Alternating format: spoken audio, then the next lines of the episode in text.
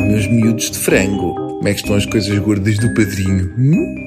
À primeira vista estão roliças e ficam bem de calções. Uh, com que então os polícias vão ter câmaras na farda. Uma boa ideia e espero que tenham muita flores a comentar.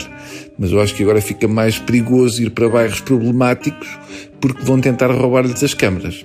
Enfim, pois eles lidam com isso. Entretanto, o sócio do rendeiro foi preso ao chegar a Portugal e há gente que acha injusto. Um indivíduo que já foi condenado uma boa dúzia de anos de cadeia, mas não foi preso porque estava no Brasil, agora é preso, mas coitado, ele até vem na boa para Portugal para prestar declarações. Realmente que pena, não é? Parece que quando eu era puto e como até fui bater à porta da vizinha a quem partia a janela, achava injusto ela não me devolver a bola. E quem é que voltou a dar sinais de vida? Quem foi? Exato, o senhor de Buliqueime. Estávamos a morrer de saudades. Eu tenho a teoria que um indivíduo com menos de 80 anos que gosta do cavaco só pode ser gerontófilo. Uh, o Aníbal tem aquele dom de tirar o sorriso a uma hiena. Dois minutos de Aníbal e uma pessoa fica com vontade de cortar os pulsos com uma serra para pinheiros bravos.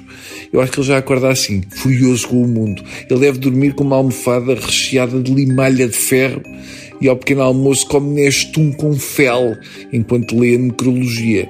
Se o Aníbal Cavaco Silva escrevesse a página dos signos, eu aposto que previa que íamos quase todos falecer nessa semana e os poucos que se safassem iam pedir esmola para a esquina mais úmida do país.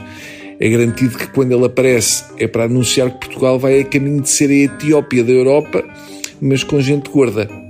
Ele consegue ser uma espécie de Zé Gomes Ferreira com tensão pré-menstrual. Está sempre com aquela cara com que os cangalheiros tiram fotos para o cartão de cidadão. Desta vez publicou um artigo no Jornal Expresso que dava para 24 horas de polígrafo. Não deixa de ser espetacular ler Cavaco Silva a dizer que Portugal vive numa democracia amordaçada quando se trata da mesma pessoa que quis censurar o Saramago. É um dos problemas do Sr. Aníbal, tem uma azia longa e uma memória curta.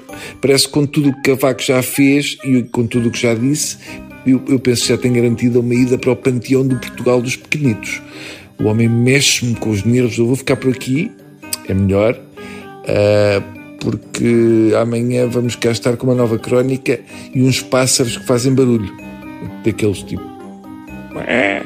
Até lá, fiquem com a TSF e as notícias que são fabricadas aqui embaixo, na cave da TSF, juntamente com os corações e o pão de Deus. Adeus.